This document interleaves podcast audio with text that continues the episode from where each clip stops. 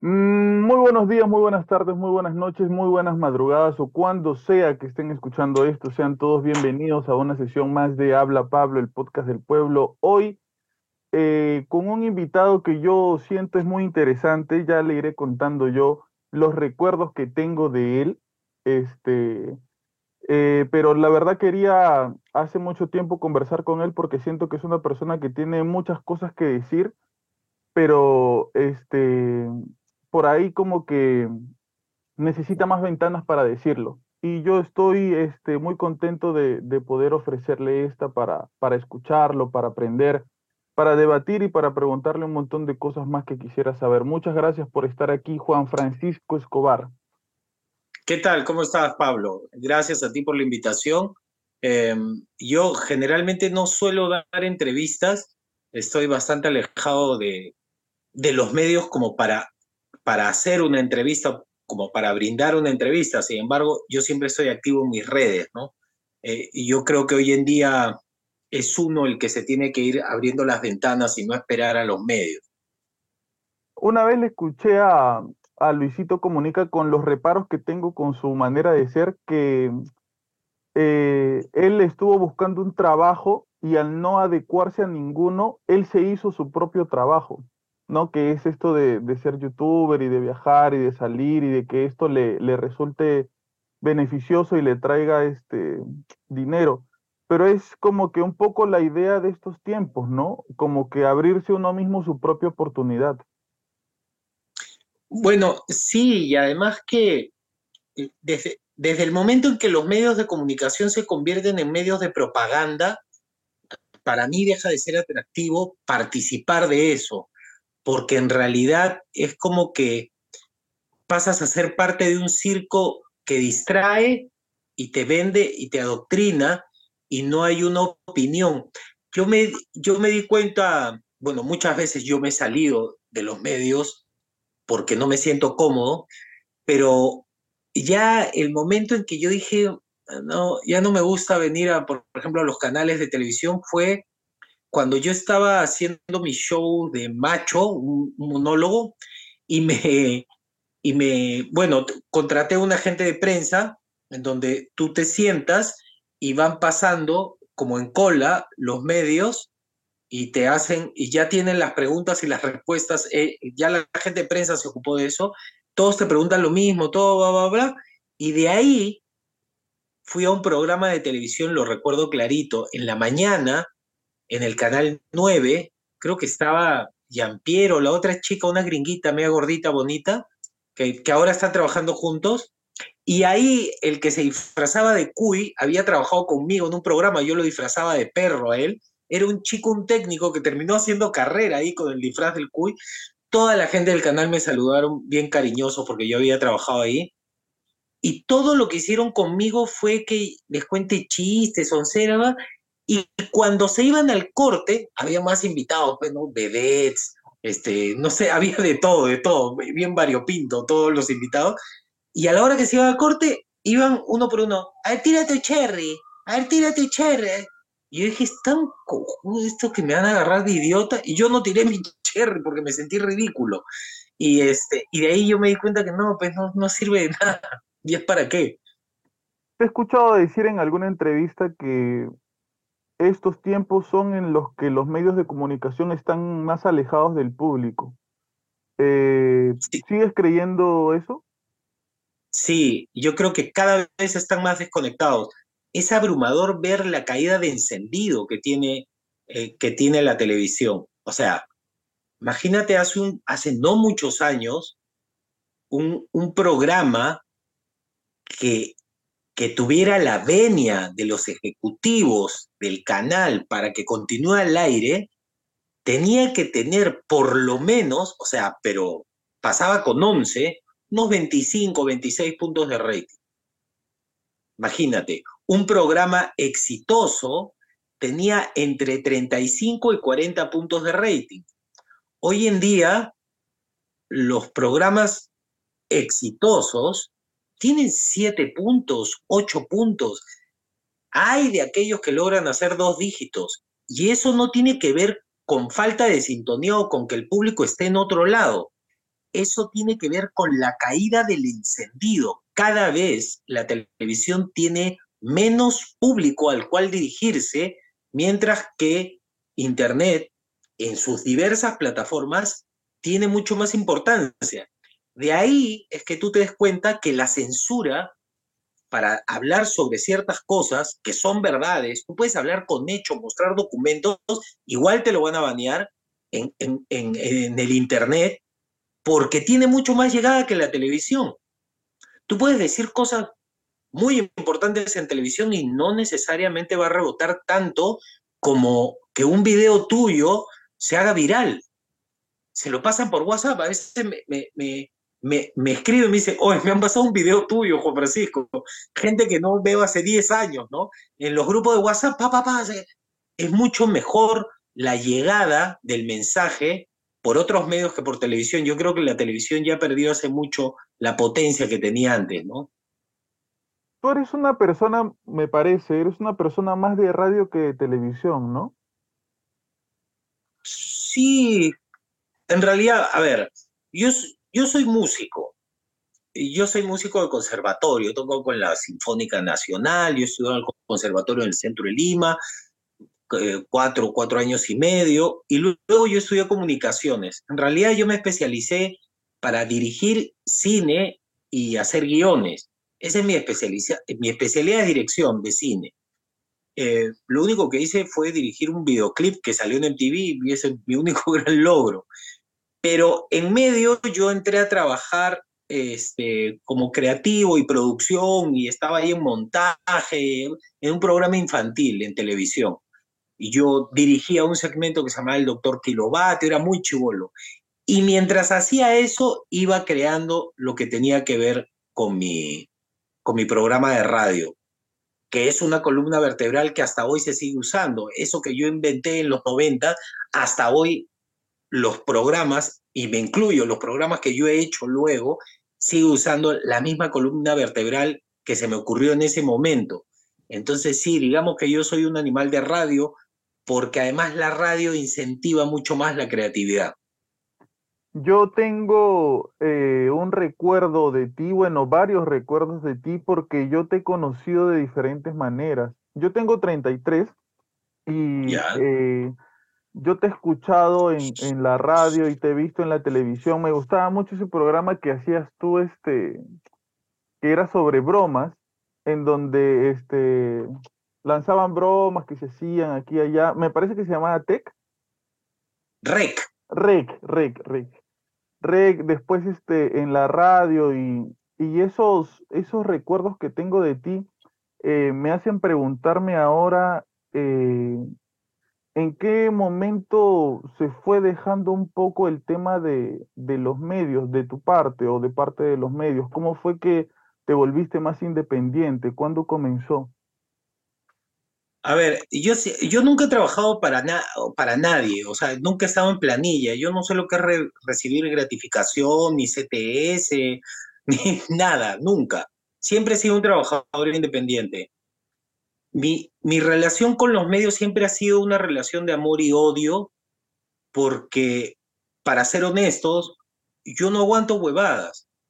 Entonces, si hay cosas que a mí no me parecen correctas o me están hincando, a mí no me gusta y digo muchas gracias y me voy. Entonces, mi relación con los medios siempre ha sido una especie de amor-odio.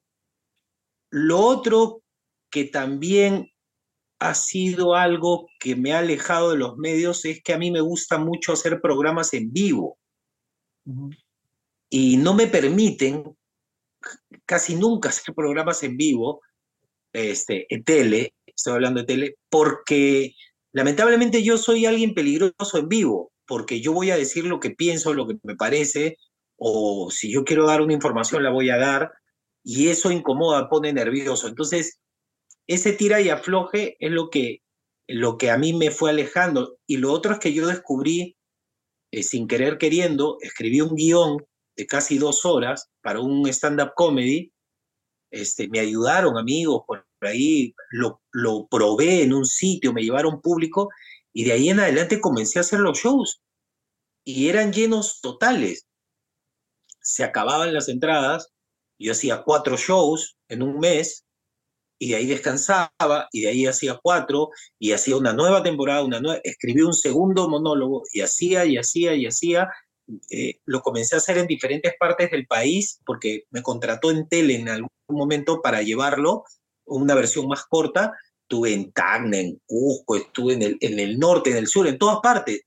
Y me di cuenta de algo, que yo, ah, es un chambón, eso sí, aprenderse el guion y que parezca que te lo estoy contando en el momento, este, hacía dos horas yo parado ahí solo, eh, me di cuenta que luego de esa ardua chamba y que ya le había agarrado la onda, ya le había perdido el miedo al público, yo trabajaba dos horas a la semana. Y si sacas la cuenta, los locales de 200 personas, 50 soles la entrada, le pagaba mi músico, yo decía, ¿por qué voy a volver a los medios?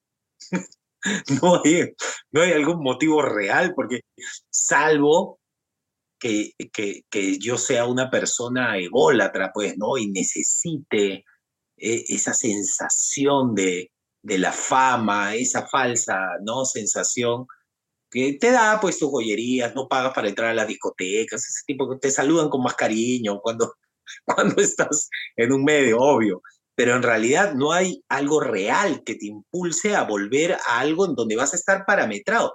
Recordemos que la línea editorial de los medios de comunicación no es otra cosa de, de qué puedes hablar y de qué no puedes hablar.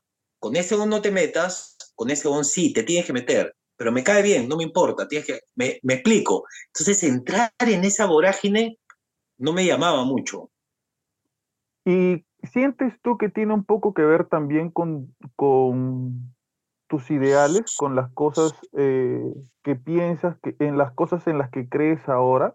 Esa, esa manera de pensar tuya, ¿crees que, o sea, de tu parte voy entendiendo por qué es, pero de parte de ellos, ¿crees que tiene que ver con tu manera de pensar? Sí, claro. El, el, el, a ver, entendamos algo. Ah, eh, BlackRock es dueño de todo, de los aviones, de la ropa, de los medios de comunicación, de la prensa escrita, de, del Internet, eh, de las redes sociales, de, del reloj que te compras, son dueños de todo. Y ellos tienen una agenda que quieren cumplirla en el 2030. Esta agenda están metidos todos los países que son títeres. Los países son, tienen títeres como representantes. Estos títeres siguen la agenda y los medios de comunicación siguen la agenda. Y si tú no estás en la agenda, no, no vas a estar. Es así de simple. Estamos viviendo una época de, eh, de, nazis moderna, eh, donde los, los, los que piden tolerancia son los más intolerantes, eh, los que atacan a alguien y de frente lo, lo etiquetan, homofóbico, por ejemplo, ¿no? Son más homofóbicos que, que ninguno eh, y no, hoy en día ya no se cree en la libertad. Yo no he cambiado mi forma de pensar. Yo siempre he sido un rebelde y siempre he luchado por mi libertad. Hoy en día yo soy considerado un conservador, porque hoy en día ser conservador es ser un rebelde. O sea, el rebelde que nosotros podemos visualizar en una película con armas, así, tipo Schwarzenegger, ¿no? En comando, ¿no? Ese tipo de, guerreros rebeldes eh, no, no son así en la sociedad en la que vivimos. En la sociedad en la que vivimos, un rebelde es eh, aquel que forma una familia, donde estamos viviendo una época donde ser heterosexual es malo, es aburrido, por favor, anda, mira las películas en las plataformas. Solamente se besan mujeres, me gusta la chica, pero ya no te pone una pareja normal, es como si fuera la mayoría. Subvencionan a la gente para que se considere LGTB, para que puedan acceder a trabajos. Eso ya está pasando en empresas acá en Perú. Entonces, hoy en día yo soy un conservador retrógrado. Es impresionante para mí. Yo no he cambiado en ese aspecto. Yo siempre he luchado por mi libertad y por la libertad de todos, pero la libertad de verdad, no, de esto no puedes hablar, de esto no puedes opinar en contra, de esto. Es como que estamos viviendo en una época en donde el culto y el inteligente tienen que callarse porque, porque los idiotas se ofenden. Entonces, yo no he cambiado mi forma de ver las cosas, yo no he cambiado mi forma de hacer humor, yo no he cambiado... Eh, lo que pasa es que para mí hoy en día no estamos en una época de hablar idioteces, estamos en una época más seria. Entonces, de vez en cuando, me gustaría a mí hacer bromas y todo, pero yo digo, no es el momento. Tengo un programa yo en, en, radio en línea, en DJ Vintage Radio, eh, y a veces me dan ganas de tontear, de, les hago preguntas, pero por ejemplo ahorita con esta coyuntura, ¿qué voy a hacer bromas? No, no, no, no me dan ganas. Me, me parece una idiotez ahorita hacerte el gracioso, no es momento. Eh, ¿Y cómo comenzó todo esto? O sea, me refiero a que, mira, yo recuerdo que cuando fui adolescente en algún momento me interesó mucho el tema de los de las naves extraterrestres porque vi un video de Jaime Maussan y, me acuerdo mucho ese, ese, ese interés, cómo comenzó por ese video en particular e investigué y etcétera. ¿Cómo empezó para ti eh, la investigación sobre este, este punto de vista el cual tienes ahora acerca de, de que hay una agenda, de que este, los medios de comunicación están controlados, o sea, toda esta forma de pensar que tienes tú, ¿cómo crees que comenzó para ti? ¿Qué fue lo que leíste? ¿Qué fue lo que viste? que te hizo investigar más sobre esto? Mira, eh, cuando yo estaba, cuando yo empecé con los TTT, yo recuerdo que yo recuerdo que tuve un encontrón con el, con el dueño de, con el, el Hugo, Hugo no, con Manuel, Manuel Delgado, porque yo siempre le pegaba a Telefónica, en esa época era Telefónica, y yo no quería nunca que entrara a auspiciar mi programa, no, yo, entonces yo me encargaba, entre broma y broma, de meterle palo, ¿no? Pues nunca me gustó cómo entró esa empresa gracias a Fujimori, bueno, ese es otro tema.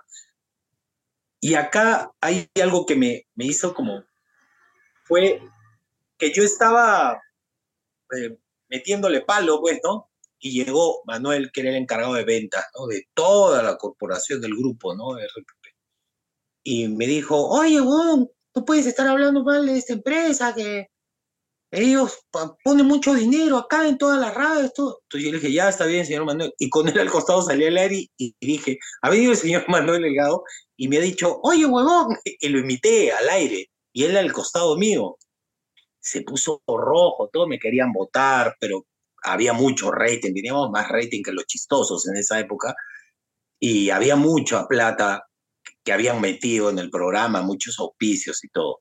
Pero ahí yo me comencé a dar cuenta que las empresas eran las que manejaban los medios. O sea, el corte de línea te lo dan las empresas. Eh, imagínate el poder, ya que hay grupos y corporaciones eh, que tienen muchas radios, por ejemplo, y que una empresa, no voy a decir Movistar, ya, Procter Gamble, no sé, cualquier empresa, Coca-Cola, cualquiera, pone billete o gaseosa Don Pepito, ¿ya? Para que no se vaya a ofender nadie. Pone mucho dinero y ellos tienen una línea, porque ellos pertenecen a BlackRock. Entonces, de repente hay un como yo que está hablando cosas que no les gustan. Entonces llaman y dicen, oye, calla ese pata, dile que se calle la boca. hablan, hablan, conmigo, todo. Y yo digo, no, ¿por qué me voy a callar? O sea, yo pienso esto, si no hay libertad de expresión, no, sí, sí, vuelve a llamar, oye, si no lo callas, saco el dinero de todas tus radios. Y eso me pasó, efectivamente, en otra radio. Que si yo seguía hablando lo que estaba hablando, iban a sacar el dinero de todas las radios. Y yo en ese momento... Me estás diciendo que, que prácticamente te censuraron. Sí, claro. Claro. Y eso fue... Eh, de, una, de una manera muy elegante, ¿no? de una manera muy elegante. Este, y yo no quería problemas. Y lo peor de todo es que de, de esta última radio donde estuve, eh, es una empresa en la que yo siempre me sentí muy cómodo de trabajar y yo le tengo mucho cariño a mucha gente que trabaja ahí, incluyendo a los dueños. Yo les tengo un cariño especial, me parece que son buenos tipos. Eh, pero la coyuntura te gana, pues. te gana. Entonces, ¿qué es lo que pasa? Lo primero que tienes que entender cuando investigas es una frase muy simple. Y ahí vas a entender todo. Y es, sigue el dinero. Cuando tú empiezas a seguir el dinero, te das cuenta, hay un video mío en YouTube que hablo del reseteo de la economía global. En el 2019, ahorita está por ocurrir. Todo lo que yo he dicho se ha ido cumpliendo poco a poco. Hay muchas cosas que yo he mencionado, que he insinuado, que podrían ocurrir y que yo estoy rogando porque no ocurra. Pero hay muchas cosas mucho más fuertes. Detrás de todo ese poder que es tangible, o sea, tú puedes encontrar esa información. Yo no soy un mago, ni tengo espías, soy una persona común y corriente que decidió eh, comenzar a atar cabos, hilar y todo esto. Te tienes que dar cuenta de algo. Todos estos patas, que son 2.000 que manejan todo, son unos psicópatas, porque tienen dinero para 20 o 30 generaciones de su familia. Ya no tiene que ver con dinero, tiene que ver con poder y con control.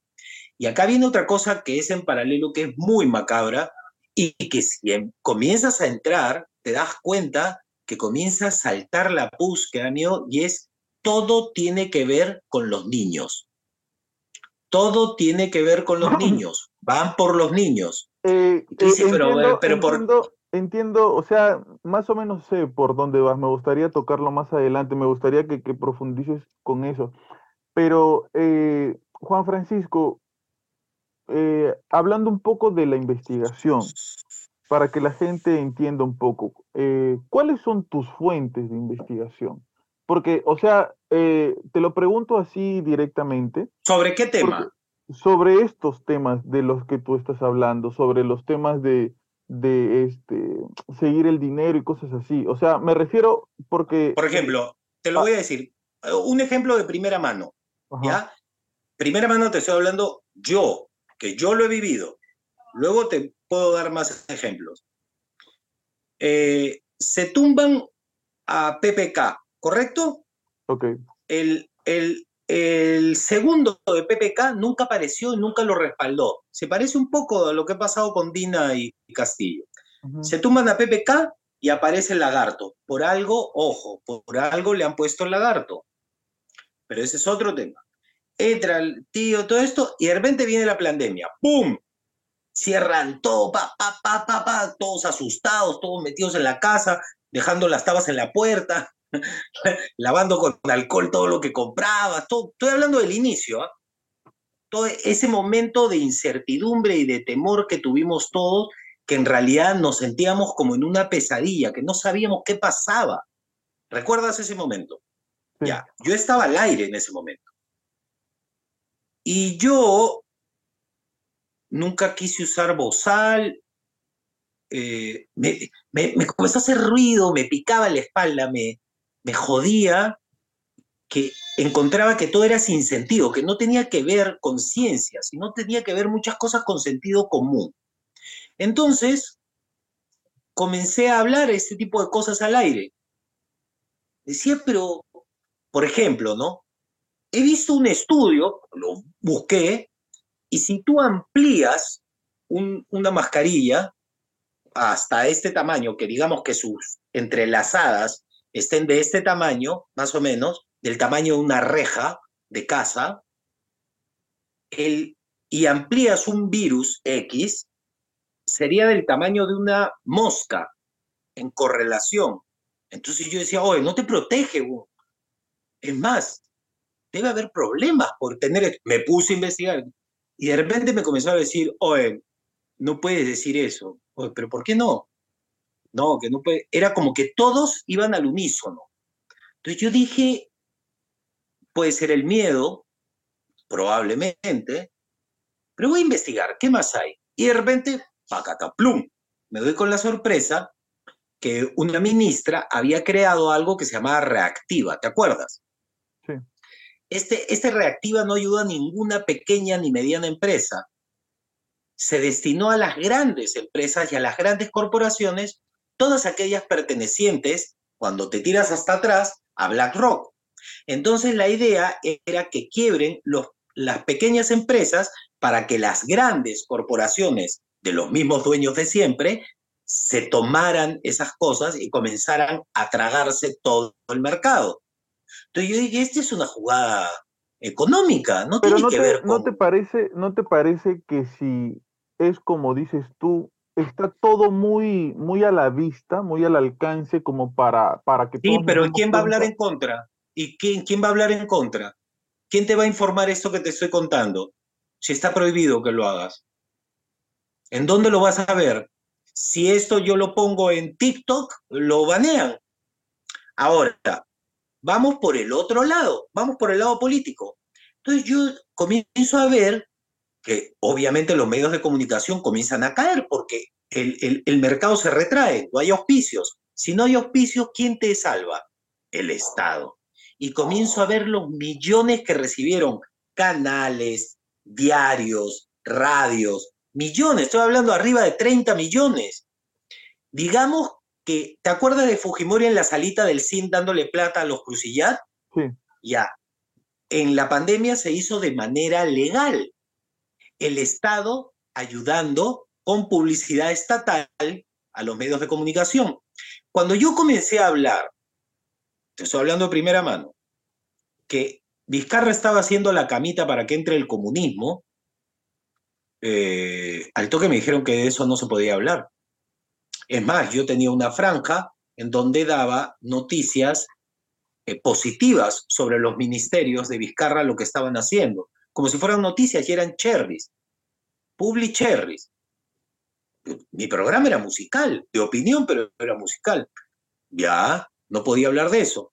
Luego viene la tumbada de, de Vizcarra y entra Merino, de manera constitucional.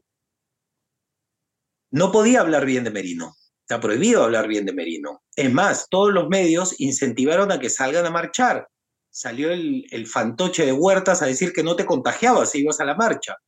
Tenían hashtag, tenían logo, tenían plata, tenían proyectores para... tenían todo. Mis amigos se tomaban fotos, mis amigos músicos salían yendo a la marcha, ah, por la democracia no se daban cuenta la cama que les estaban haciendo. Mientras tanto, los comunicadores que nos habíamos dado cuenta no podíamos decir nada. Luego pusieron sus logos en blanco y negro.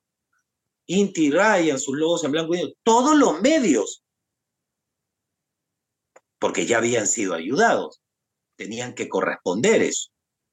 Luego venían las elecciones. Luego entra Sagasti, ¿no? El que tiene su autógrafo de terroristas en su jato, ¿ya? ¿Viste cómo se va haciendo la camita? Mientras tanto, nadie decía nada. Luego vienen las elecciones. Todo el mundo, primero metiendo al topo de, Soto, este, Juliano Oxen fue por un lado diciéndole misógino y machista a López Aliaga, todo. Entonces yo en la radio quería hablar, me dijeron, no, no puedes hablar a favor de la derecha.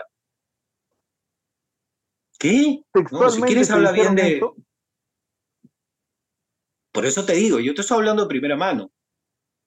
Si quieres habla bien de Verónica Mendoza, ¿cómo vas a hablar bien de ese gordo asqueroso de López Aliaga y tú? Yo lo único que dije, que logré decirlo y, que me cayó una requitada, fue que yo al aire y con mi teléfono al mismo tiempo en YouTube, y está ese video, dije que yo prefería votar por un pan con caca que por Castillo. Lo dije al aire, pero imagínate los pleitos que yo me ganaba hasta que llegó un momento en que de muy buena manera, no te voy a mentir, este, decidí ya cortar, cortar, porque no, ya no se podía hablar. Y yo había visto cómo se había hecho toda la cama, ayudado por los medios, para que entrara el comunismo, porque es parte de una agenda global, la Agenda 2030, que está hasta en los colegios, los colores, autosostenible, pobreza cero, y todo eso. Ahora, yo me fui por mi convicción, sin embargo, me dejaron un mes al aire para que yo me despida y me vaya tranquilo. Por eso te digo, mi relación con ese, ese, eh, ese grupo de radio es muy buena. Son gente chévere, pero hay cosas que son más poderosas. Y eh, esto, por eso tú me dices, ¿de dónde es tu fuente? Soy yo. Te estoy hablando de primera mano todo lo que viví. y eso que no te he dado muchos detalles, ¿no? Pero ha sido, ha sido fuerte, ha sido fuerte. Eh, Juan Francisco, yo me imagino la respuesta a esta pregunta, pero me gustaría escucharla de ti. Eh, ¿Por qué te vacunaste? Mira, yo te voy a dar dos respuestas. Espero que sepas leerlo eh, entre líneas y que entiendas algo que es muy básico. La gente hoy en día ha normalizado muchas cosas, muchas cosas, no solo tener el bozal en la cara. Ha normalizado inmiscuirse en lo más privado que tiene un ser humano, que es su propio cuerpo. Si tú no sabías esto, yo te lo cuento, antes de esta pandemia, todo lo que tenía que ver con tu salud era completamente restringido y solo tú podías acceder a eso. Hoy en día yo puedo entrar y mirar qué, tienes tú, y esto tiene que ver con una agenda. Después te van a estar controlando, estás mal de la tiroides, te ha subido la presión sanguínea, tienes que tomar tal medicamento, si no, no puedes entrar al cine. Ese es otro cuento. Eso es la primera parte de mi respuesta. La segunda parte de mi respuesta, espero que te quede claro, yo soy 100% humano y no tengo nada de óxido de grafeno en mis venas. Ok, sí entiendo. Este, eh, me gustaría, me gustaría que, no, que nos cuentes, eh, no sé, si quieres expláyate, si quieres a grosso modo, lo que tú consideras que es este, esta agenda global. ¿Cuál es el, el camino? Me imagino que hay una misma, como, como tiene que ver tu, tu, forma de ver las cosas, me imagino que hay una misma agenda para todos, pero dependiendo de, de la región o del país, va variando o, cosas así. ¿Podrías contarnos, según tu, tus investigaciones, tu manera de, de, ver las cosas, lo que tú has visto o, o incluso cómo tú vas viendo que se va cuadrando las cosas. ¿Cuál es esta agenda global de la que tú hablas? Ya, mira, por ejemplo, te voy, a, te voy a poner en ascuas sobre un personaje que se llama George Soros. George Soros es como el productor ejecutivo de la élite de los dueños de los bancos, ¿no? Ellos, eh, George Soros eh, eh, paga y promueve ONGs y genera desorden en las sociedades para luego comprar barato dentro de esos países. Él es el dueño de los pañuelos verdes, de Black Lives Matters, de Plan Parenthood, que son las clínicas abortistas, y, y, de todos los movimientos LGTBQY, Disney Plus que puedan existir. Él mueve todo eso, porque eso es minar la cultura desde la base. Es el productor ejecutivo, ¿no? El, más de campo. Luego está el, el, el, el satánico, este psicópata, diría yo, Bill Gates, que es el que hace como de filántropo, pero Star System. Él hace conferencias, todo. Él antes vendía software. Ahora él es, estamos viviendo un mundo en que un pata que tiene que ver con computadoras es la eminencia de la salud. Mientras Luke Montague, el premio Nobel de Medicina que advirtió sobre todo, ahora tú lo buscas en Google y te sale como conspiranoico. Ya, estamos en el mundo al revés. A ver, todos los países han firmado un tratado este tratado es público porque es de la ONU, lo pueden ver también, pero a mí no me creas, anda, mira tú, eh, en donde le dan una potestad a la OMS para la próxima pandemia. ¿Cuál es esta potestad? Que la OMS va a estar por encima de las constituciones de cada país para tomar decisiones sanitarias en el país donde esté la pandemia. Eso es algo escalofriante y muy peligroso, porque perdemos soberanía. Eso por un lado. El Foro Económico Mundial, que hace muchas reuniones, han tenido hace poco una y al día siguiente fueron las iglesias. Bueno, en todas estas reuniones, el Schwab, el, el, el, alemán este que ha escrito el reseteo y todo esto, él es el artífice de la Agenda 2030 que cuando yo hablaba de la Agenda 2030, en el 2020 me decían que yo era un loco. Cuando hablaba de George Soros en el 2019 me decían que era un tío que yo lo había inventado. Sin embargo, le pone plata a IDL reporteros y todo, ya está, ya está abierto todo. Cuando te vas enterando es como que, sí, Los que, los que te decían loco te dicen, sí, siempre se supo. Claro. Bueno, este pata tiene 17 puntos y 160 y tantas eh, visiones de su Agenda 2030, que te lo pintan todo muy bonito. Y la Agenda 2030 está metido, pero de cabeza España, Francia, Inglaterra está dudando, Alemania, Australia, Estados Unidos. Pero acá en Latinoamérica, los que mueven los hilos de esta agenda es el Foro de Sao Paulo, que son los que están tiñendo de rojo todo el continente.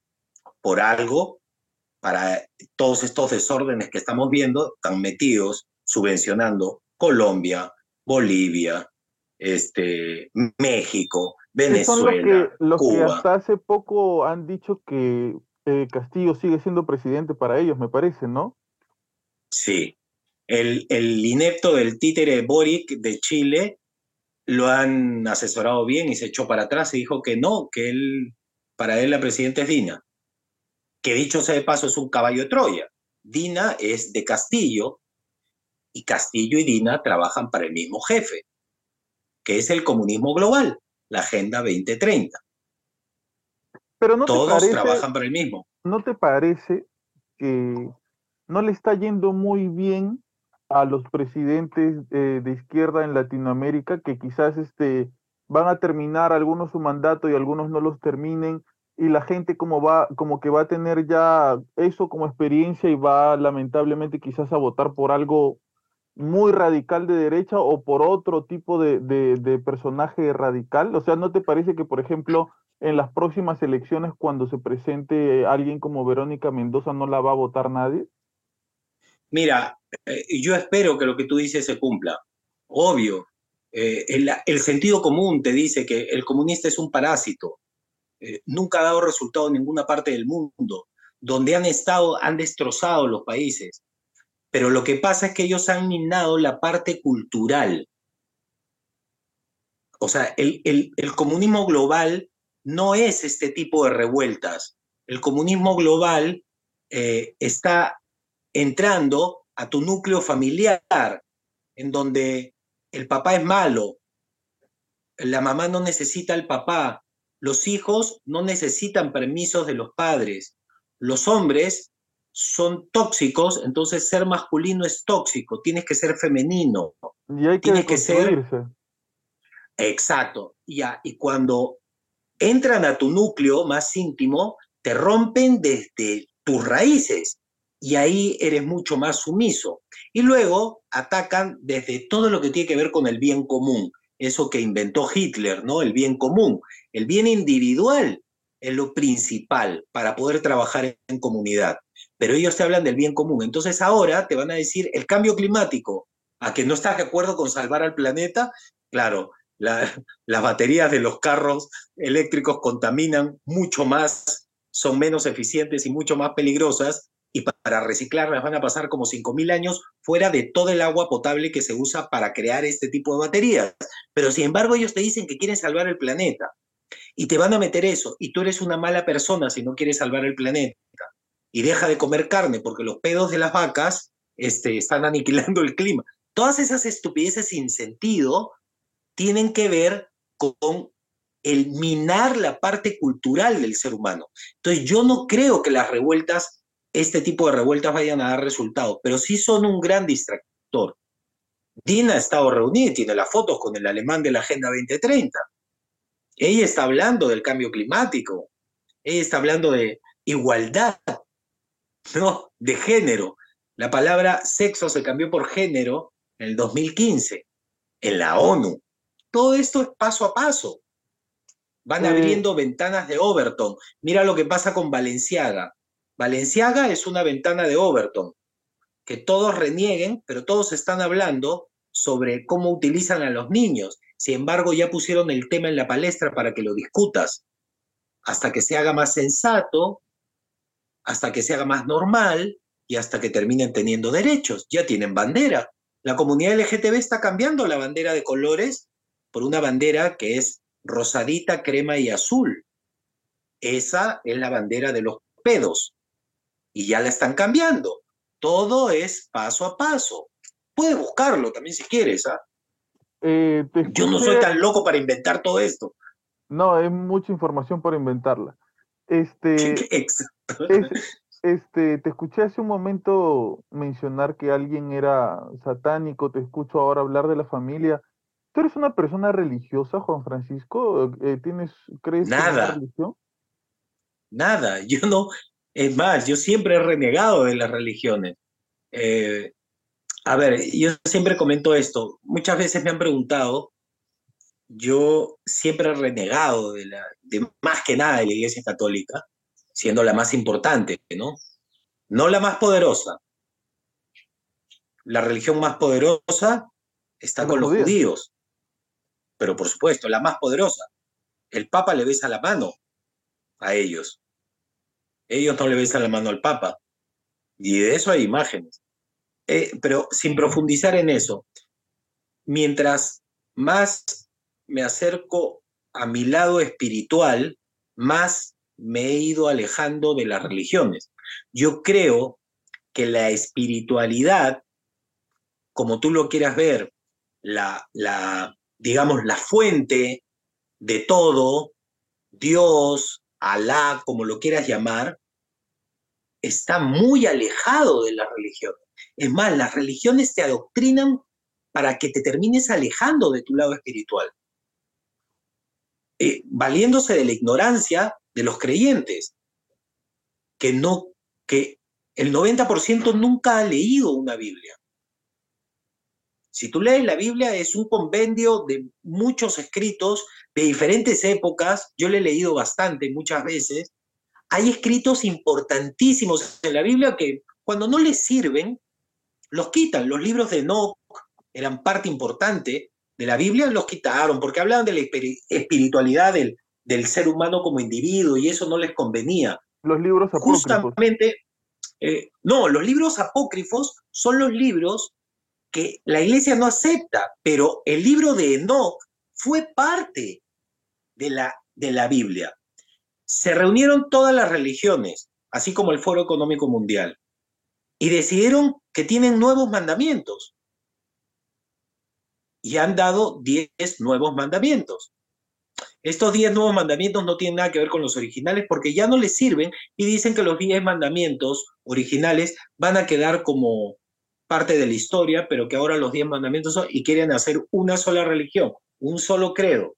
Quizás lo tuyo no, lo tuyo es un poco más alejado de la iglesia como institución, pero no de Dios de la manera espiritual, ¿no? Mira, a mí me ha sorprendido mucho ver a periodistas, eminencias, premio Nobel en medicina, abogados, artistas. Yo veo en video y yo digo, Dios mío, qué fuerte. Todos terminan hablando de lo mismo estamos en una guerra del bien contra el mal. Estamos en momentos de tribulación. Estamos pasando hoy momentos históricos para la humanidad. Vamos a tener el privilegio, y por algo estamos aquí hoy, vamos a tener el privilegio de vivir unos cambios alucinantes. Va a haber cambios de paradigma culturales, económicos, de una manera fuertísima y que muchos tenemos que prepararnos para lo que viene, porque en, mi caso yo soy padre, yo tengo que estar preparado para tratar de guiar a mi hija por el lado del bien, siempre. Pero mira, con, con, todas estas cosas que estás mencionando acerca de la familia, acerca de que existe una batalla entre el bien y el mal, acerca de, de preservarse uno como persona, ¿no? De quererse uno un poco más como persona y no dejarse llevar por, por esta manera de pensar de que algo está mal dentro de nosotros, ¿no? Como hombres y tenemos que cambiar y, ser de otra manera. Eh, me suena muy parecido a lo que, a ver, ¿cómo te lo digo? Yo junto con unos amigos desde que tenemos 14 o 15 años, este, eh, un día nos fuimos de retiro, comenzamos a asistir a la pastoral del colegio y desde ahí hasta ahora, que ya tenemos 33 años, este, nos vamos de retiro y hacemos jornadas y hacemos retiros y hablamos con los chicos. eh, hacemos diferentes tipos de formatos para tratar de acercar a, los jóvenes a, Dios, eh, tratando de actualizar la manera de hablar, porque las cosas que se hablaban en los 90 no se hablan ahora en el 2022. Y muchas de las cosas de las que compartes, eh, nosotros las ponemos en práctica en, en las jornadas y en los retiros. O sea, yo vengo escuchando a la gente que habla de Dios, de que hay que preservar la familia, hay que, hay que, eh, de que constantemente se lucha una batalla entre el bien y el mal por nuestra alma, este, sí. Y que, o sea, todos esos mensajes de los cuales, o bueno, algún, gran parte de los mensajes que tú estás compartiendo es quizás la base o quizás la fuente de las cosas de las que hablamos nosotros también. Claro, quizás nosotros utilizamos otras herramientas para acercar ese mensaje, pero es, muy parecido. Entonces, por eso te mencionaba que quizás tú estás un poco alejado de la iglesia como institución, por lo que te has enterado y por lo que nos enteramos todo el mundo de lo que sucede en la iglesia, pero quizás no te rehusas mucho a la idea de espiritual de Dios, ¿no? De un ser que... no, yo, yo sí, compadre. Hay algo que la gente no entiende. Eh, nosotros estamos gobernados desde hace mucho tiempo por parásitos eh, que viven entre nosotros, parásitos de diferente jerarquía. Hay los más bravos, que creo yo están arriba de los arcontes, eh, son los que manejan los hilos de todo, y hay muchas personas, y esto hay que, eh, yo no sé si, si alguien lo quiere tomar en cuenta sería genial, si no, eh, estoy muy acostumbrado a que muchas veces se rían ¿no? de lo que yo comparto. Yo este tipo de cosas no las hablo mucho, las hablo yo en privado, pero eh, hay muchos humanos que viven entre nosotros que no tienen alma, que su alma ha sido eh, robada desde hace mucho y son solamente títeres que trabajan para otras entidades que se alimentan de nuestras emociones. Cosas simples como, mira el logo del mundial, la serpiente comiéndose la cola, o sea, una simbología satánica muy antigua. Ni siquiera la han cambiado, ni siquiera la han disfrazado. Eh, el, el, comedero de energía que son esos estadios, tú no sabes cuánto disfrutan cuando te enojas, cuando puteas, cuando te excitas, esos, esos chakras básicos que vienen de la parte de abajo, de la pelvis, nuestros chakras más básicos, son los que les dan comida inmediata. Por eso es que se promueve tanto eh, el sexo libre cuando eh, yo digo que la gente haga lo que quiera con su cuerpo, ¿no? Pero lo que la gente ha, hecho ha, ha, sido alejarse de su lado espiritual, no darse cuenta del nivel de vibración tan alta que es un encuentro sexual con una pareja y con amor. Ese estado este, te eleva muchísimo. Lo otro es como una cuestión mecánica, eso es comedero para estos parásitos. Hay, muchas cosas de las cuales la gente se ha alejado y, y que el, mismo entorno, los medios de comunicación, la industria musical, la industria del cine, a propósito te alejan de todo esto que te estoy hablando. Cuando yo era chico, yo soy mayor, tengo 48 años. Cuando yo era chico, tonteábamos, hueveábamos, teníamos música para jugar, teníamos música para disfrutar, pero teníamos otra perspectiva sobre el arte, teníamos otra forma de enfrentar la cultura en cualquier aspecto, incluyendo la espiritual. Teníamos conversaciones filosóficas en reuniones de tragos con amigos. Hoy en día te estupidizan de tal manera y con tanta frecuencia y magnitud que los chicos de hoy en día son cero. No puedes hablar de nada, de nada. O cojudeas porque todo el día ven memes, o cojudeas y hablas cojudeces o se muestran videos de memes, o no, no hay filosofía, no hay cultura, no hay espiritualidad, y eso es a propósito, es a propósito. La esclavitud tiene que ver con la mente, no tiene que ver con nada más, y tiene que ver con que nuestra energía, nuestro espíritu, que es único y divino, ellos no lo tienen y no lo tendrán nunca. Entonces se alimentan de nuestras bajas vibraciones. Y de eso se trata esta granja en donde estamos. Pero eso se va a acabar.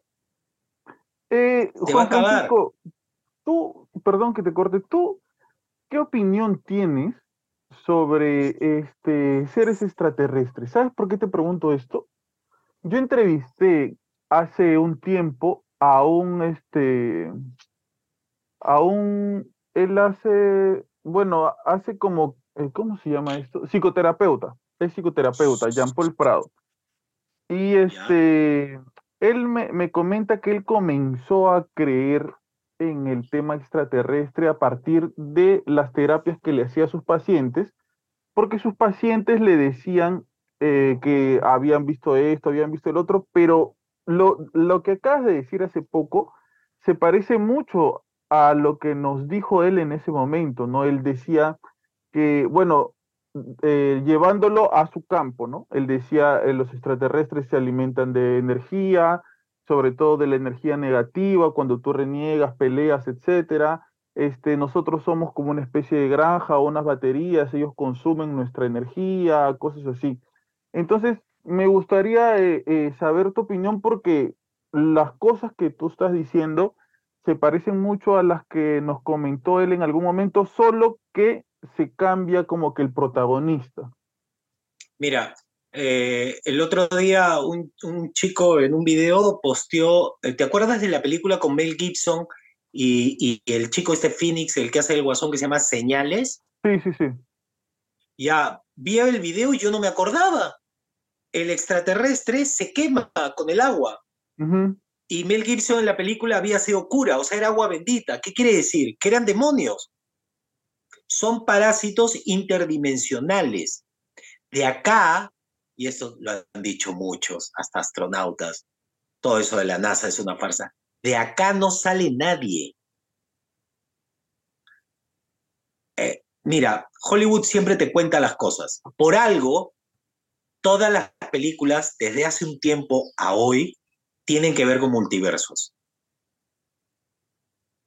Son parásitos interdimensionales que vienen de otras es una cuestión muy compleja, ¿ya? Podríamos hacer un programa completo sobre eso, porque a mí me encanta ese tema, pero es alucinante porque gente como eh, políticos muy importantes que tenían que ver con seguridad de Estado de Canadá, de Inglaterra, han hablado largo y tendido sobre cuántas especies están acá, los tratos que hizo Eisenhower, eh, y sí experimentan con nosotros, y tú sabes que hay cosas tan raras como que para tú ser científico, mira esto, ¿ah?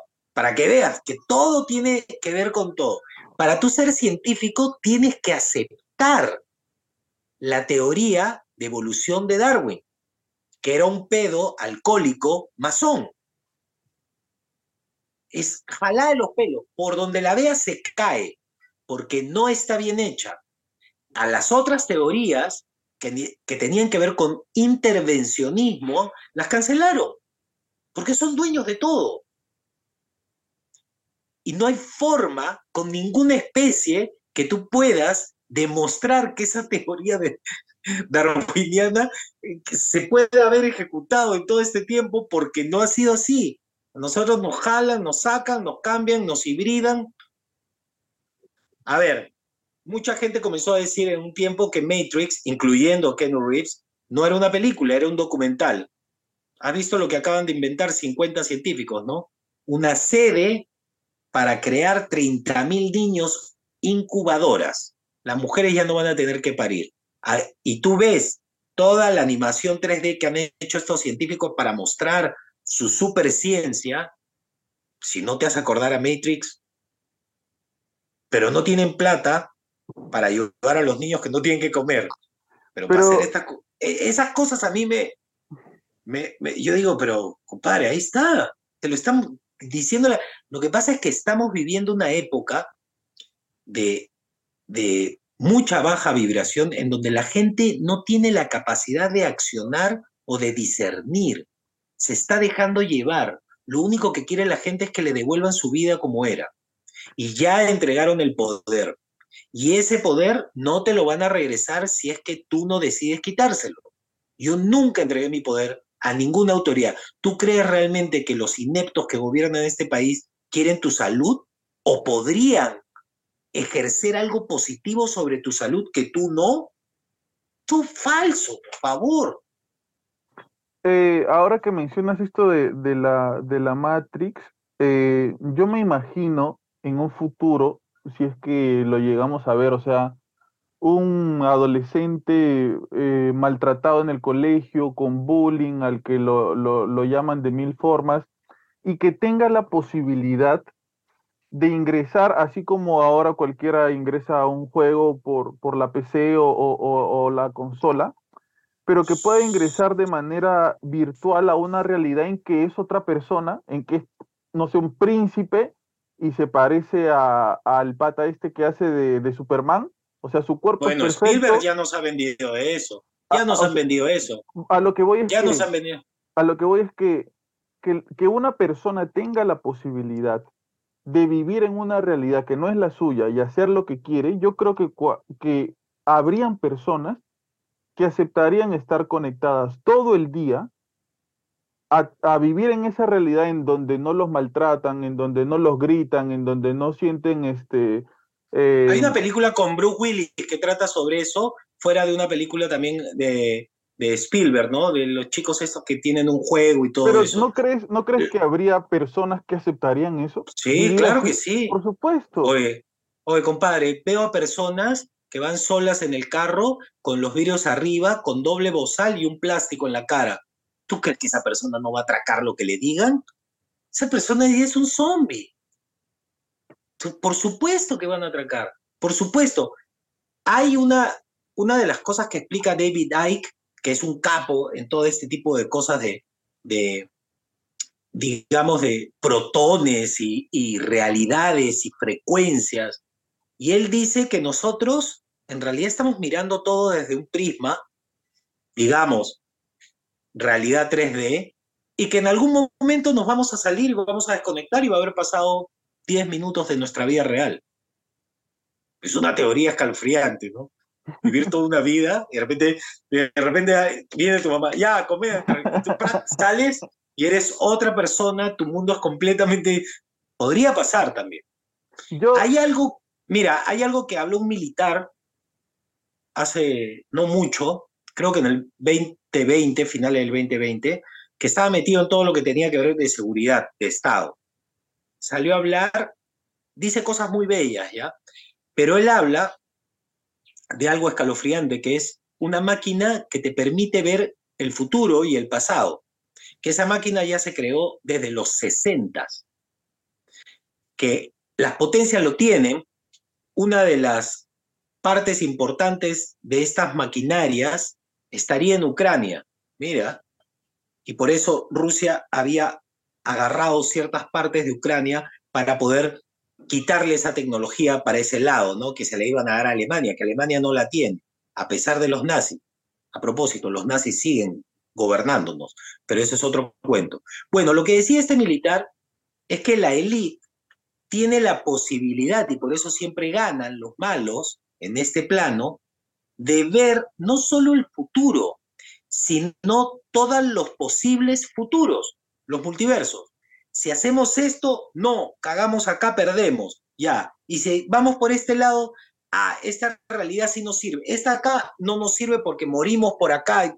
Dicen que esta máquina te da todas las posibilidades tipo Doctor Strange de qué es lo que va a pasar en el futuro y que la elite la manipula y la usa para hacer su plan satánico, porque ellos adoran a Bajal, Bajalenciaga.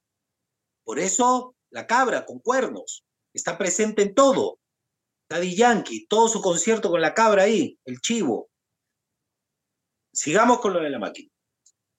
Lo que cuenta este militar es que ha llegado un momento, que fue en el 2015-2016, en donde seguían con sus planes, este plan de el, proyecto Camelot, que hablaban de todo esto que estamos viviendo con pandemias y todo, 2010, ojo, ¿ah? eh, estaba en el 2015 y de repente todas las posibles realidades que ellos vieron los hacían perder. Entonces, comenzaron a acelerar sus planes. ¿Qué es lo que te quiero decir con esto? Ellos van a perder. Ya saben que van a perder. El universo irremediablemente ya les mostró que no hay una salida positiva para lo que ellos están haciendo. Y ellos lo único que han hecho es acelerar todo. Por eso es que ha venido todo junto. Pandemia, guerra, todo, todo, todo junto. Porque ellos van a tirar toda la carne al asador porque saben que van a perder. Y eso es así. Yo espero que lo que dice ese militar sea real. Eh, hace un momento eh, compartías o ibas a comenzar a compartir algo eh, referente a que todo se trataba de los niños. ¿Nos lo podrías compartir, por favor? Sí, claro. Mel Gibson lo dijo en su momento y las personas que han hablado sobre este tema generalmente son, las aniquilan, las aniquilan, los suicidan por depresión y abuso de drogas o simplemente matan a alguien de su familia o les hacen la vida imposible. Kenny West está pasando por eso. Pasamos a la siguiente pregunta, entonces. no, dale, dale, dale. No, si, si tú crees que va a haber censura por esto. No, no, te, estoy, te estoy molestando, te estoy molestando. Ah, ya. Bueno, personas que han luchado por salvar. Hay, los Ángeles, como dijo Mel Gibson, es un comedero de sangre de niños. Hollywood se alimenta de eso. Le aniquilaron la carrera, ¿no? Muchos túneles llenos de niños secuestrados que se les utiliza para hacer ceremonias satánicas y por supuesto hacer productos con el adrenocromo. El adrenocromo es la adrenalina pura, salida de un niño que no está alimentada como nosotros con toda la basura que nos dan, es pura y solamente se puede sacar cuando los torturas y pasan por mucho temor y terror. De ahí viene el club de los ojos morados, puedes ver fotos de todos los famosos, los panda, en donde la líder de todo esto es Hillary Clinton. Uno de los que más investigó sobre este tema fue Chris Cornell y Chester, de Linkin Park. Ellos, fuera de ser grandes amigos, eran unos incansables luchadores por salvar a estos niños. Que a propósito, se ha encontrado un camión en África que lo paró la gente lleno de niños secuestrados. El camión era de la ONU. La ONU no ha querido dar declaraciones. Todas las entidades que dicen ayudar a los niños están metidas en esto. Chris Cornell y Chester fueron suicidados por depresión y abuso de drogas. Hay, un chico que está desaparecido, que intentó comenzar con esto, estaba más o menos en paralelo, se echó para atrás, Ashton Kutcher. Hillary Clinton iba a México con George Soros, sacaban a los niños de los orfanatos, las niñitas las llevaban a las islas de Epstein. Esto lo declaró un asistente de Hillary Clinton, que vio además cosas horripilantes que hacía ella con los niños en México como diversión y la mataron ahí, en México. Y así hay innumerables historias. Todo tiene que ver con los niños. Y recuerda algo, todos son unos psicópatas y tienen una inclinación a la depravación sexual. ¿Te acuerdas un nombramiento de ministros en Palacio, lo que se veía atrás, acá en Perú? Sí, me parece que unas sombras, ¿no? En, eh, unas sombras dando sexo, sexo oral. Dos hombres. Siempre están metidos en ese tipo de rollos. Clinton, Obama, Big Mike. A la presentadora de E! Entertainment dijo en una, a la pasada, Ah, por favor, ¿cómo se llamaba la señora la de la moda de E! Entertainment? Le preguntaron. la viejita, ¿no? Este, sí, sí, sí, me acuerdo. Le preguntaron, ¿cuándo tendremos un presidente trans? Y ella lo mira al gay y le dice, pero si ya lo tenemos. Michelle Obama es trans y todo el mundo lo sabe. A las dos semanas murió. O sea, hay fotos y hay documentos que han ido quitando de internet, pero que yo he podido guardar donde Big Mike Es Big Mike, hermano, no es Michelle.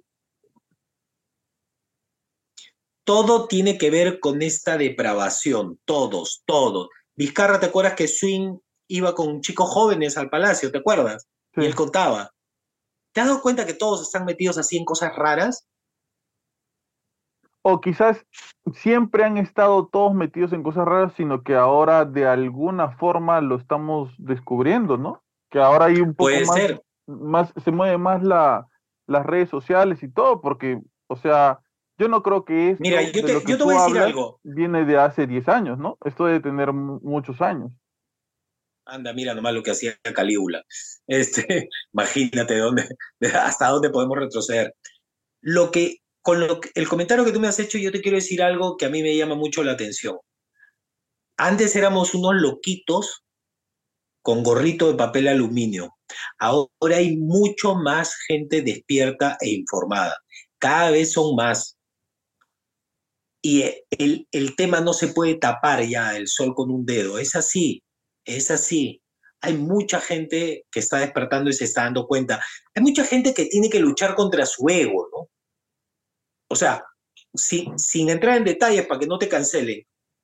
Una, dos, tres, cuatro, no funciona. Una, te dijeron que te iba a salvar la vida, después ya no. Después refuerzo, ya no, otro, otro. Y todos los que se enferman son los que tienen cuatro o cinco. Los que no están todos sanos. El ego de esa persona que ha sido evidentemente estafada tiene que pasar por un proceso y de mucha valentía para poder salir a decir, así, me agarraron de idiota. Eso es lo que está pasando. Mucha gente ya se dio cuenta, pero se queda callado porque se siente idiota. Y hay que ser muy valiente para pasar por esa vergüenza, ¿no? Eh, no sé si me explico. Sí, sí. Eh, Juan Francisco, tú has perdido cosas a partir de pensar como piensas. ¿Has perdido Sí, claro. amistades, trabajo a partir de tu manera de pensar? Yo, desde que empezó el 2020, he perdido todo. He perdido toda la credibilidad de mi carrera de más de 23 años. Y por eso a veces yo me enojo cuando alguien en mi programa de radio eh, me dice, pero tú no vas a las marchas. O, pero Salpes, tú también. Pero. O sea, es como que, ¿qué? Yo he perdido todo por dar la cara. Tengo muchos amigos, comunicadores, periodistas, actores, músicos que piensan como yo y nunca van a salir en redes o en ningún medio de comunicación a hablar las cosas que piensan, porque ellos están cuidando su plata. Y a mí me parece que lo que está ocurriendo hoy en día es mucho más importante que eso. Y de repente sí, pues yo tenía que sacrificar porque es mi forma de pensar y yo tengo que poner por delante mis valores y mi forma de ser. Y yo soy macho. Hay un dicho que dice, tus hijos no quieren un papá débil.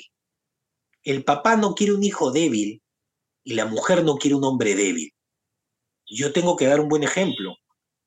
Yo tengo que darle buenos valores a mi hija y tengo que ir para adelante porque así es. Y tampoco me voy a estar quejando, ¿no? Te lo estoy comentando porque tú me lo has preguntado. Pero sí, efectivamente, yo he perdido todo. ¿Y en algún momento te arrepentiste? ¿En algún momento has pensado retroceder? No, no, no, nunca, pero sí a veces digo, puta madre, la plata. Es que la plata, pues, es lo que te mueve, ¿no? Este, es- me cuesta, obviamente. Tengo mi marca de ropa, está chévere, pero, pero es, es complejo, es muy complejo, pero es lo que me toca. O sea, eh, eh, yo en ningún momento creí que iba a ser fácil eh, luchar por mi libertad que hace cuatro o cinco años atrás no era nada jalado en los pelos.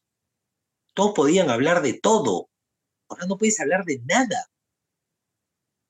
Pero lo que más me da risa es que cuando me tratan de cancelar en redes, sea, la gente, ¿no? Que me escribe y yo le conté, calla, chupacuete, o sea, yo no tengo nada que perder. Entonces, alguien como yo ya no pueden cancelar. O sea, ¿qué me van a señalar, estoquear? Yo ya, yo ya estoy libre, pues. Entonces, a mí, ¿qué, qué, me podrían hacer una sarta de pelotudos en las redes, en Twitter o en TikTok? A mí me da risa ahora, ¿no? Esa libertad sí yo la agradezco. Por eso yo nunca me, me arrepentiría de nada, no, de nada. O sea, yo puedo disfrutar sin que nadie me diga, no, no pongas eso, bueno, te va mala imagen en la empresa. A mí llegó un momento que me controlaban mis redes. Decían, por favor, Juan Francisco, no postees esa cosa, borra tal post, porque tú eres parte de la imagen de la empresa. Yo no podía vivir así, ¿no? No te pases.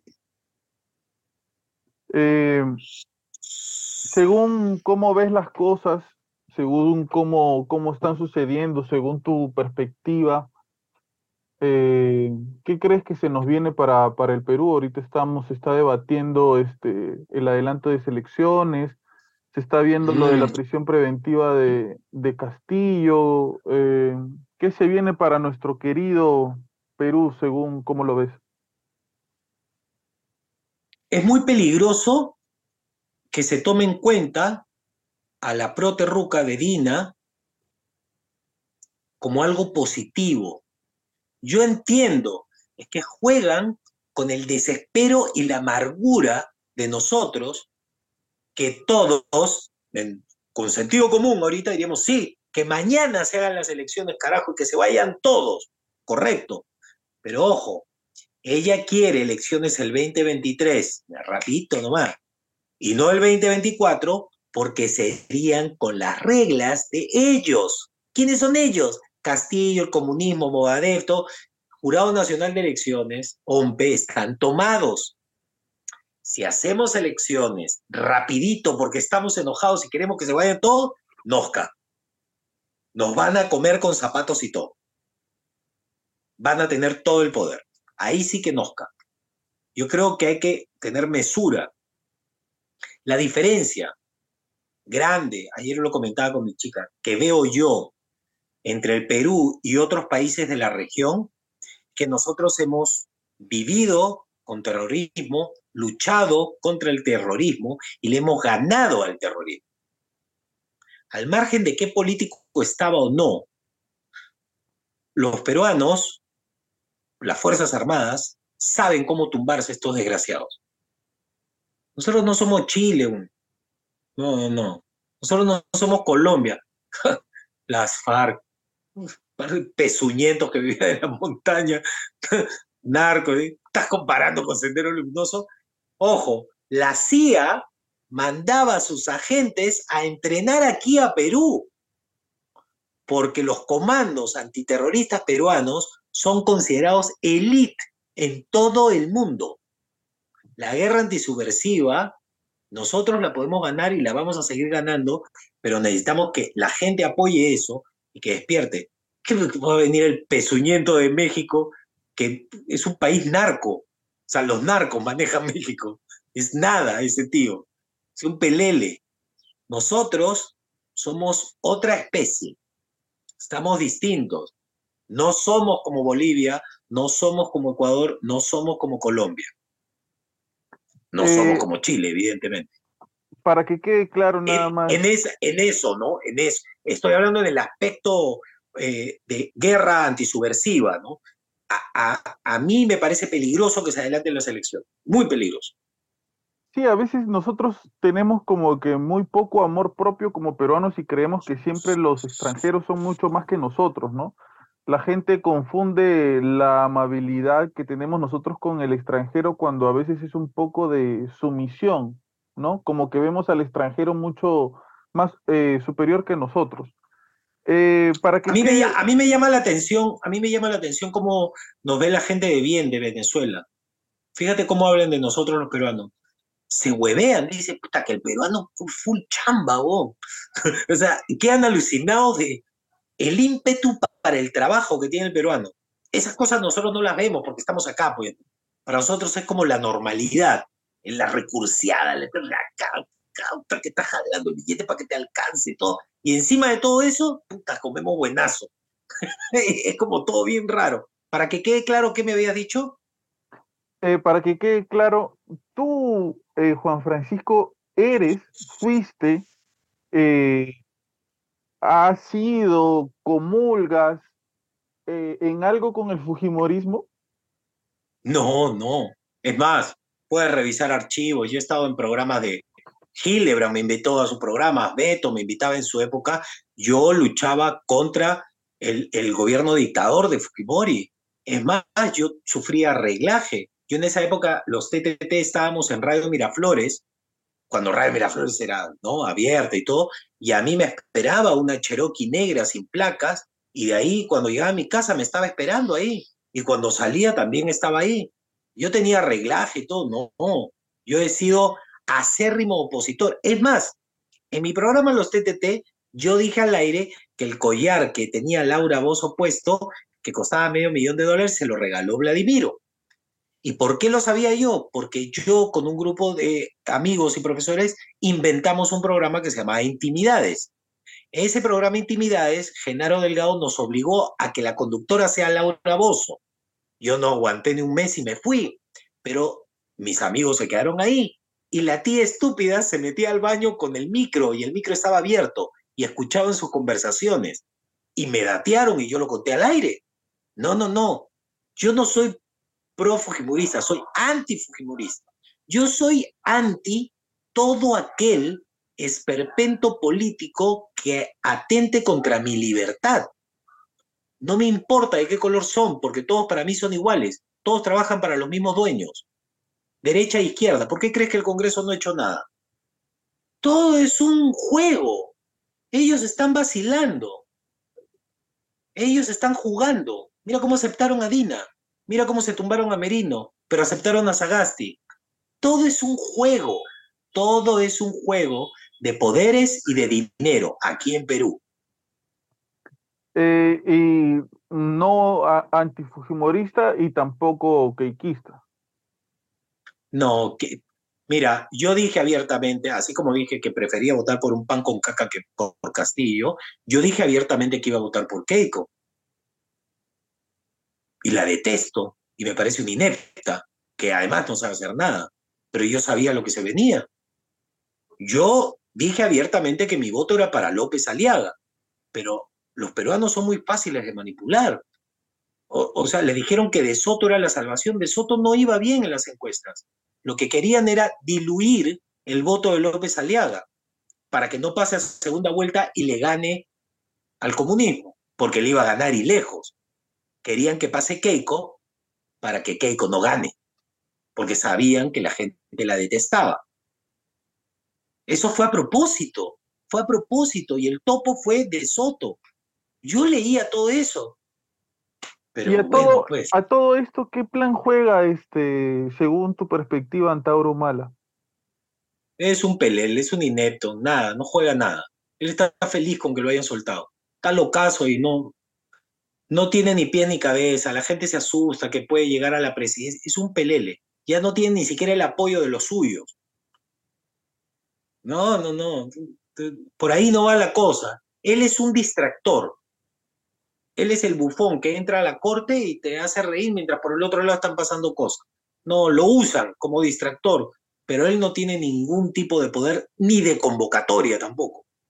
Me quedó, me me, me quedó la curiosidad de saber por qué este el apelativo de lagarto para, para Vizcarra. Porque él trabaja para los reptiles. O sea, la gente tiene que entender que hay cosas en este mundo terrenal que ocurran, las crean o no. Hay reptiles, hay arcontes, hay gente que no es humana, que convive entre nosotros y que se alimenta de nuestra energía y que nos detesta, porque nosotros tenemos chispa divina. Nosotros somos parte de un todo divino. Nosotros vamos a terminar yendo a lo divino. Cuando morimos, nos agarran en la salida con los engaños de la luz. te hacen regresar, te resetean te borran, vuelves a empezar, porque necesitan acá tu energía. Eh, Eso se va a acabar. Sí, o sea, a lo que... Mira, físicamente, terrenalmente, toda la vaina política de dictaduras en todo el mundo, porque todo el mundo está igual que Perú, con dictadores que hacen lo que les da la gana y firman tratados globalistas sin que nadie se los haya pedido, está España, Australia, todos, todo eso se va a caer cuando ya no tengan el apoyo de la ciencia. El próximo año, cuando termine verano, se va a terminar cayendo la ciencia. La gente va a dejar de confiar en la ciencia. Cuando la gente deje de confiar en la pseudociencia, porque se dan cuenta que están todos vendidos y que todo es un negocio, yo no sé cómo pueden algunos dormir por la noche, trabajando como trabajan. Eh, eh, eh, cuando se les caiga eso, se va a caer el poder. Por eso yo te digo, están destinados a perder. y precisamente ese, mensaje, esa manera de ver las cosas, llevándolo por un punto de vista religioso, cuando Jesús habla acerca de, las cosas que, que, pueden suceder en el futuro, que van a haber muchos problemas etcétera de cosas, siempre termina diciendo que las cosas se van a resolver para bien, ¿no?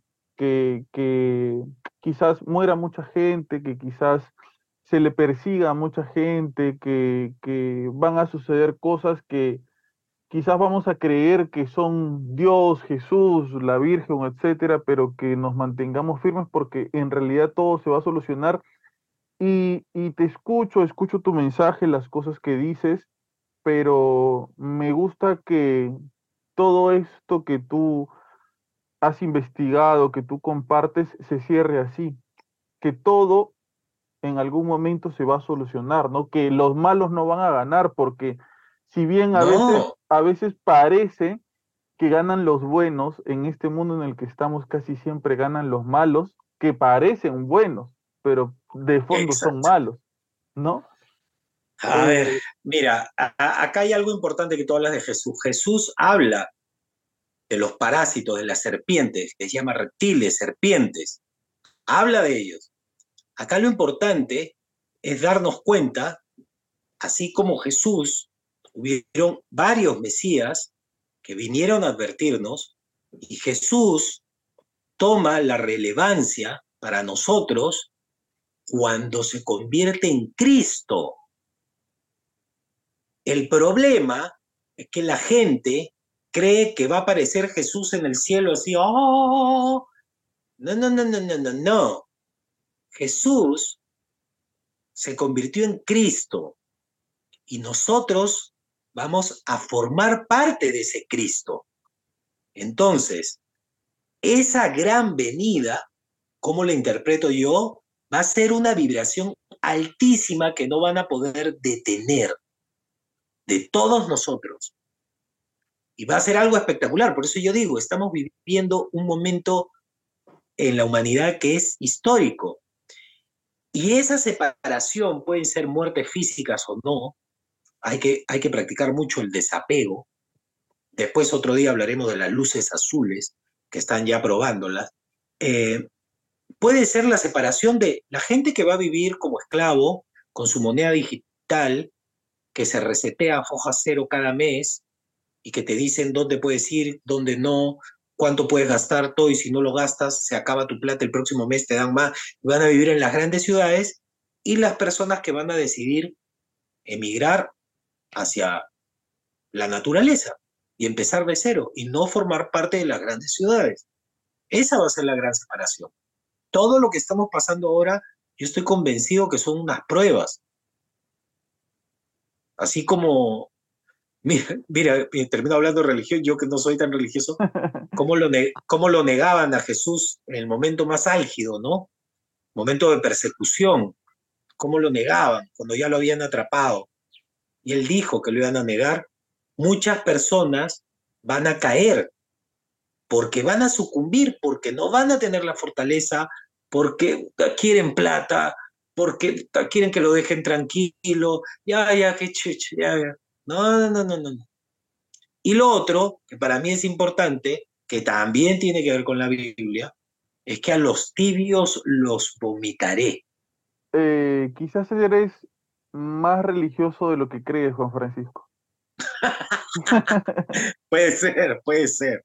Pues, puede eh, ser. Mira, yo sinceramente te, te agradezco eh, haber aceptado la invitación. Yo sé que tú no das muchas entrevistas porque yo he tratado de buscar información sobre ti para no venir con las manos vacías y saber un poco, eh, eh, sobre, un poco más de ti y, poder conversar a gusto, de manera tranquila un poquito más. Y la verdad he visto que no das muchas entrevistas y a mí me parece, es una, una opinión muy personal, que por más que no pensemos como otras personas, no tenemos por qué juzgar, señalar o calificar a las otras personas como si fueran menos que nosotros. A mí me encanta el debate, te juro, me encanta cuando yo tengo un podcast en donde a veces en donde hablamos de cosas paranormales. A veces la gente nos envía sus cosas, no hablamos, nos reímos, etcétera.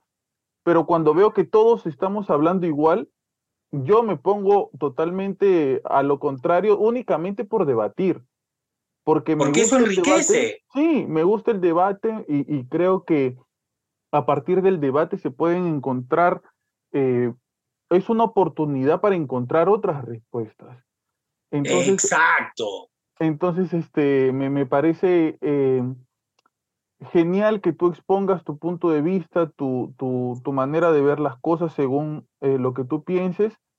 Y yo creo que debería haber mucho más espacio para la gente que piensa diferente. Eh, te agradezco mucho, espero de corazón que te hayas sentido cómodo en la conversación que hemos tenido, te hayas sentido bien y que podamos volver a conversar otra vez muy pronto. Sí, claro, de repente poniendo otros temas, eh, depende, lo que quieras. Yo encantado, lo he pasado muy bien. Muchas gracias. Gracias, gracias a ti, de verdad, este, ha sido para mí muy enriquecedor conocerte y poder conversar. Y muy bien, muchísimas gracias. ¿Se te quedó algo más por decir? ¿Quieres decir algo más? No, no, no, no, ahí está bien.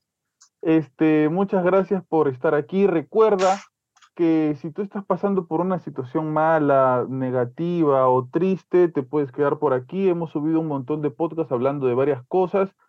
Dale play, entretente con nosotros, distráete un rato, deja un poco el día a día tan duro que es a veces con nosotros para quedarte por aquí y escuchar y reírte o ponerte a pensar, a meditar en las cosas en las cuales conversamos. Eh, puedes eh, seguirnos por Facebook como Habla Pablo, Instagram hablapablo.podcast, estamos en YouTube y en Spotify también.